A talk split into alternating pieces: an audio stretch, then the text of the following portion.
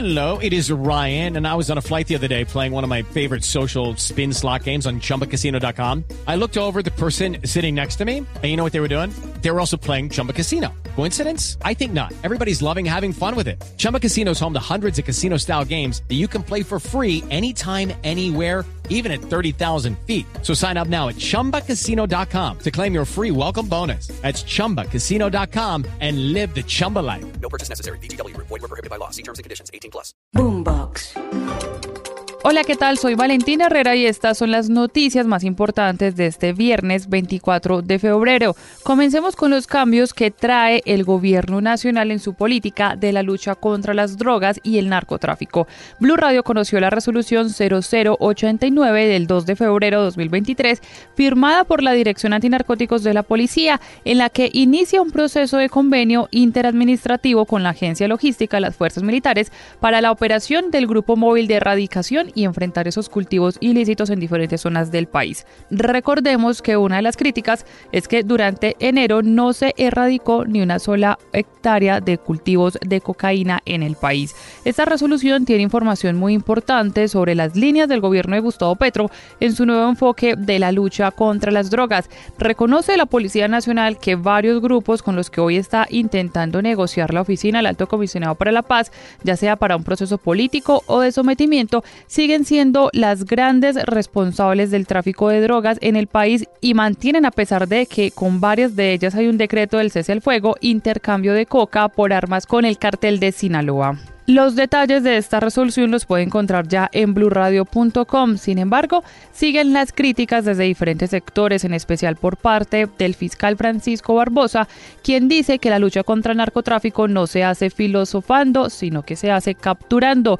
Para el fiscal es gravísimo la situación de no estar erradicando cultivos ilícitos y de haber bajado las cifras de incautaciones. Gravísimo, gravísimo porque la lucha contra el narcotráfico es fundamental en este país. Entonces, si usted tiene un problema de erradicación y usted tiene un problema de incautación y de destrucción de laboratorios, tiene un problema en la lucha contra el narcotráfico, porque la lucha contra el narcotráfico no se hace discutiendo en foros, se hace capturándolos, se hace quitándoles los bienes, se hace incautando, se hace erradicando, no se hace filosofando. Nos informaron que en Barranquilla la situación es calamitosa en términos de incautación. En los últimos dos meses estamos hablando de que básicamente ese es el puerto que no tiene ningún control en términos de incautación de cocaína.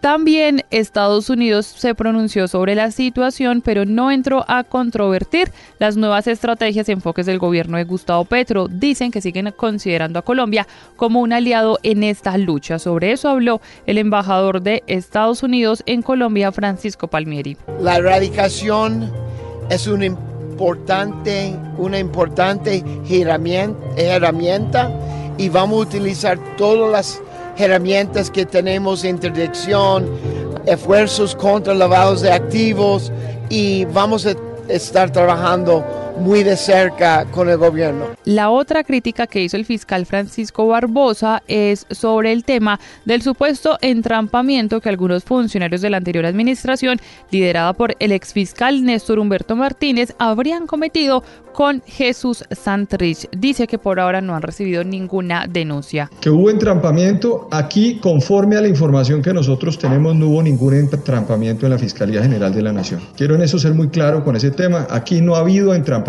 con la Fiscalía General de la Nación. Entonces, y si los hubo, estamos esperando en este momento la denuncia de la JEP para que la JEP venga y nos diga exactamente dónde hubo el entrampamiento. Y el giro de la política antidrogas de Petro también pasa por el medio ambiente. Las hectáreas deforestadas por el narcotráfico han aumentado año tras año, por lo que se busca una contingencia desde la base de los cultivadores hasta que los países consumidores también asuman una responsabilidad económica. La radiografía la tiene Mariana Quintero. En materia ambiental, la nueva estrategia del presidente Gustavo Petro en la lucha contra las drogas contempla la posibilidad de comprarle a los cocaleros el cultivo de la hoja de coca, acuerdos con comunidades campesinas para financiar nuevas formas de economía sostenible que sean legales y que no impacten el ambiente. En este último punto ya se alcanzó el primer gran acuerdo y se creará la primera empresa sostenible para 148 familias en áreas deforestadas en Caquetá. Frente a la propuesta del presidente Petro de crear un fondo mundial por 200 millones anuales durante 20 años para proteger la Amazonía, la ministra de Ambiente hizo un fuerte llamado de atención. Si fuéramos serios en el mundo político y en el esquema de poder del mundo, nos tomaríamos en serio que quedan siete años para reducir en un 50% las emisiones de gases de efecto invernadero. Los bosques y selvas de Colombia también se convirtieron en víctimas del narcotráfico. En el 2017, el primer año de vigencia del acuerdo de paz, la deforestación en el país alcanzó las 219.552 hectáreas. En el 2016, cuando aún el gobierno y las FARC estaban en negociaciones, la cifra fue de 177.765, un área equivalente a casi todo Bogotá. Anualmente en la Amazonía colombiana se pierden más de 88.000 hectáreas y evitar la criminalización y el consumo controlado serán los puntos claves de la política de la lucha contra las drogas desde el Ministerio de Salud. El mayor apoyo vendrá de Estados Unidos, que se comprometió a entregar 2 millones de dólares para apoyar estos programas. Ana María Celis explica cómo van a funcionar. El giro de la política de la lucha contra las drogas también incluye un componente de la atención en salud como pieza base y se hará a través de la atención a los adictos y no de su criminalización. Precisamente el gobierno de los Estados Unidos ya anunció la entrega de 2 millones de dólares para apoyar programas que se enfoquen en el tratamiento de las adicciones y otro dedicado a la educación de la demanda de las drogas con capacitaciones para los profesionales en adicciones y que así puedan implementar mejores prácticas para prevenir el consumo. Dentro de esta política, el presidente Gustavo Petro también ha buscado revivir los centros de atención de consumo controlado que lanzó incluso cuando él era alcalde, lugares donde los adictos podrán acudir para calmar la ansiedad y así reducir los crímenes que generan la ansiedad de las drogas. Y hablemos ahora de noticias de Bogotá, porque por cuenta de los incendios forestales en algunas regiones del país y en Venezuela, la calidad del aire de la capital de Colombia se ha deteriorado en las últimas semanas. Por esto, la Secretaría Distrital de Ambiente declaró la emergencia ambiental y con esto comienzan una serie de medidas con el fin de evitar mayores niveles de contaminación. Por el momento, se han emitido varias recomendaciones para los ciudadanos que puedan aportar de manera voluntaria. Vamos a invitar a que no realicen actividad física temprano en la mañana. Vamos a mantener la ciclovía el domingo, particularmente en el suroccidente, en las zonas de más alta concentración. Las personas pueden decidir usar dentro y fuera del transporte público tapabocas. Además de eso, vamos a estar invitando y trabajando con los gremios desde la Secretaría de Desarrollo Económico para recoger aquellas medidas voluntarias que nos permitan evitar la declaratoria de medidas restrictivas obligatorias. Y el Ministerio de Transporte confirmó que a mediados de marzo la Aeronáutica Civil daría la decisión de la integración entre Viva y Avianca. Ante el agravamiento de la crisis financiera de esta empresa, aseguró que tienen planes con el fin de no afectar a los usuarios. Oscar Torres tiene los detalles de esos planes presentados por el ministro de Transporte y es que la aerolínea ha asegurado que tiene problemas financieros que la llevan a que la mejor salida sea la fusión entre una compañía más grande que logre salvarla de la crisis financiera y económica que vive, por lo que el ministro aseguró que tienen plan A, C y B para que no se vean afectados los usuarios y tampoco los trabajadores de esa aerolínea. Tema de Viva y Avianca en la integración, el director de la aeronáutica fijó unos términos con base en la ley que deben estar hacia mediados de marzo resueltos y el gobierno ha expresado todo, su apoyo, no solo para una decisión célere, sino eh, una decisión que eh, deje tranquilos a todos. Además, dice sobre las rutas que se han terminado por la situación que atraviesa Viva, que se están complementando con la apertura de otras en aerolíneas que también operan en esos destinos. Vamos a las regiones porque hay preocupación entre las autoridades en Medellín, donde solo este año han reportado 41 casos de hurto con escopolamina, es decir, que cada día por medio se está presentando una situación de estas. El agravante es que las víctimas no denuncian porque no encuentran una respuesta oportuna. Julián Vázquez desde Medellín conoció una de esas historias. A Elizabeth Reyes la vida le cambió tras recibir una llamada el 24 de septiembre de 2022 donde le informaban que su esposo Jairo Alexander Tauta de 35 años había sido encontrado muerto en vía pública del sector de la 70 donde se encontraba la noche anterior con unos amigos. Cuenta Elizabeth que el dictamen preliminar de medicina legal indicaba que su esposo habría muerto tras haberse hiperventilado, es decir, por causas naturales. Sin embargo, para ella fue muy extraño que haya sido encontrado en vía pública y que no llevara consigo sus pertenencias. Por eso pidió realizarle una nueva prueba que concluyó con que efectivamente a su esposo le suministraron benzodiazepinas. Lo último que se hizo fue lo de la identificación morfológica de uno de los ladrones, pero no hay nada más no hicieron nada más desde ahí. De las 41 denuncias por hurto con escopolamina que ha recibido la policía en Medellín este año, cinco casos ocurrieron en el sector de la 70. Y hace un año nos preguntábamos precisamente cuánto tardaría Rusia en conquistar lo que estaba pretendiendo de su país vecino. Sin embargo, todavía ninguna de las previsiones se han cumplido. La historia, la cronología la tiene Enrique Rodríguez. Hace un año todo parecía indicar que Rusia, siendo el poseedor del segundo mejor ejército del mundo, iba a darse un paseo militar por Ucrania. Sin embargo, cuando comenzó esa invasión, Vladimir Putin se esforzó en denominar a lo que estaba poniendo en marcha como Operación Especial de Ucrania, una retórica esquiva con la palabra guerra que es exactamente lo que ha sucedido. Rusia calculaba que en tres semanas habría tomado el control de buena parte de Ucrania, incluida la capital, Kiev, pero para esa fecha dos cosas estaban ya claras. La primera que Ucrania estaba dispuesta a resistir y la otra que el ejército ruso no era más que un cascarón vacío, incapaz de alimentar a sus soldados y repostar sus carros de combate.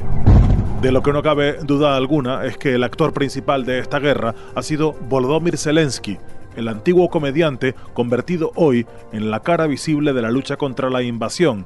A pesar de las bombas, no ha dejado de dar discursos al aire libre. Ha viajado a Washington y las principales capitales europeas y en ningún momento ha cejado en su empeño de recolectar ayuda internacional, principalmente de carácter militar, con un éxito más que notable. Джонсоном, Шарль Мішелем, Дудою, Наусєдою. si la dimensión de un año de guerra se mide en las cifras, tal vez la de los refugiados sea la más elocuente. Más de 8 millones procedentes de Ucrania se han desplazado por el continente europeo y 17 millones 600 mil ucranianos necesitan asistencia humanitaria en su propio territorio. La cifra de muertos es imposible de conocer. Rusia reconoce 5.000 fallecidos entre sus filas y Ucrania afirma que son 140.000.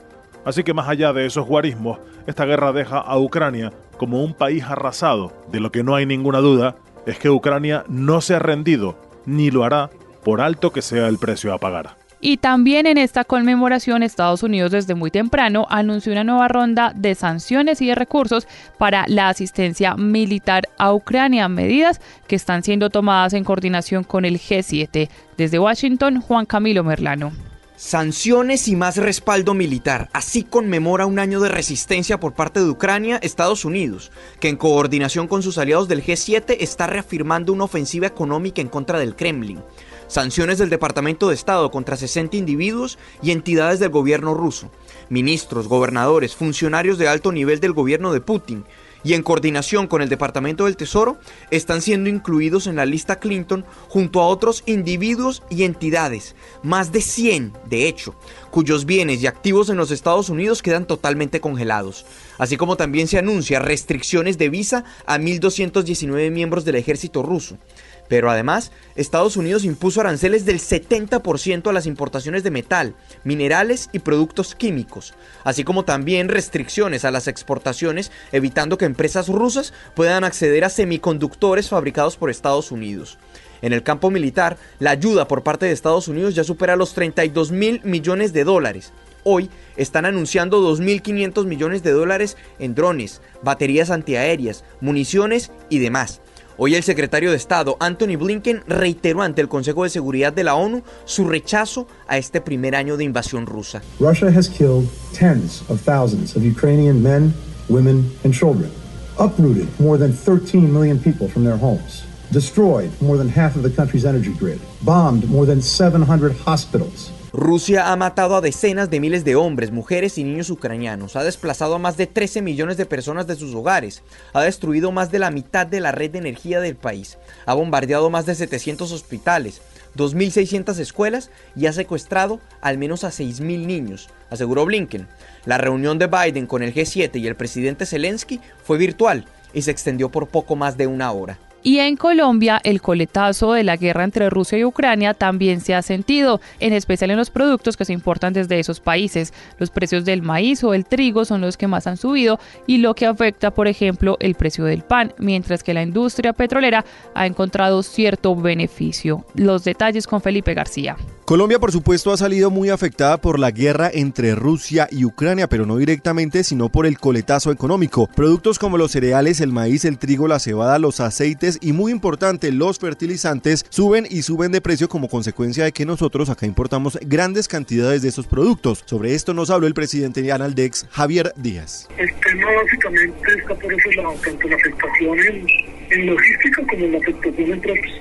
El tema de alimentos, maíz, trigo, eh, aceite de, girasol, que todo eso se produce Productos de fundición, hierro y acero también han subido de precio. En contraste, la industria petrolera ha visto beneficios porque en Colombia aumentaron las exportaciones de crudo y por ende los ingresos teniendo en cuenta la disparada en el precio el año pasado. Flover Rodríguez es director ejecutivo de la Asociación Colombiana de Geólogos y Geofísicos del Petróleo. Por supuesto, esto impacta a Colombia en términos de eh, la mejora en la entrada de divisas por, por la exportación, pero también digamos que tiene un efecto que genera incertidumbre en virtud de que eh, en la medida en que la crisis aumente o disminuya, pues puede tener un impacto en los precios de los commodities. Eh, y eso pues también hace que por supuesto las importaciones que realiza el país se vean afectadas y por ende el encarecimiento de los bienes y servicios. Y escucha esta cifra del DANE. En diciembre de 2022 las importaciones desde Rusia fueron por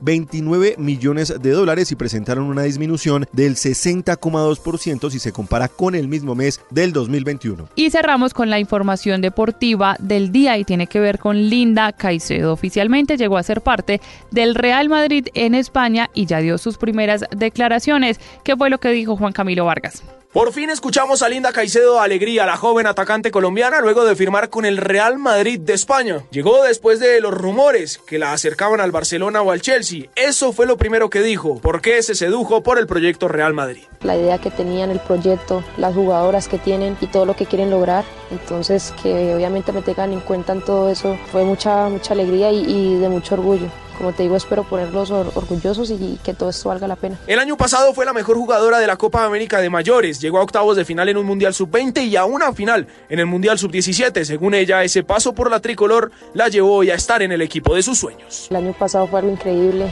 las tres selecciones Sub-17, Sub-20 y mayores. Y bueno, como te digo, todo eso también me llevó hoy por hoy a estar acá en el Real Madrid. El equipo femenino del Real Madrid no tiene más de tres años, es un proyecto que como Linda mira hacia el futuro. Toda esta información la pueden encontrar en blurradio.com, también nos leemos en arroba blurradioco. No olviden activar las notificaciones. Les habló Valentina Herrera. Boombox. Step into the world of power, loyalty and luck. I'm gonna make him an offer he can't refuse. With family, cannolis and spins mean everything. Now, you wanna get mixed up in the family business. Introducing The Godfather at ChumbaCasino.com. Test your luck in the shadowy world of The Godfather slot. Someday, I will call upon you to do a service for me. Play The Godfather now at ChumbaCasino.com. Welcome to the family. No purchase necessary. VGW Group. Void where prohibited by law. 18 plus. Terms and conditions apply.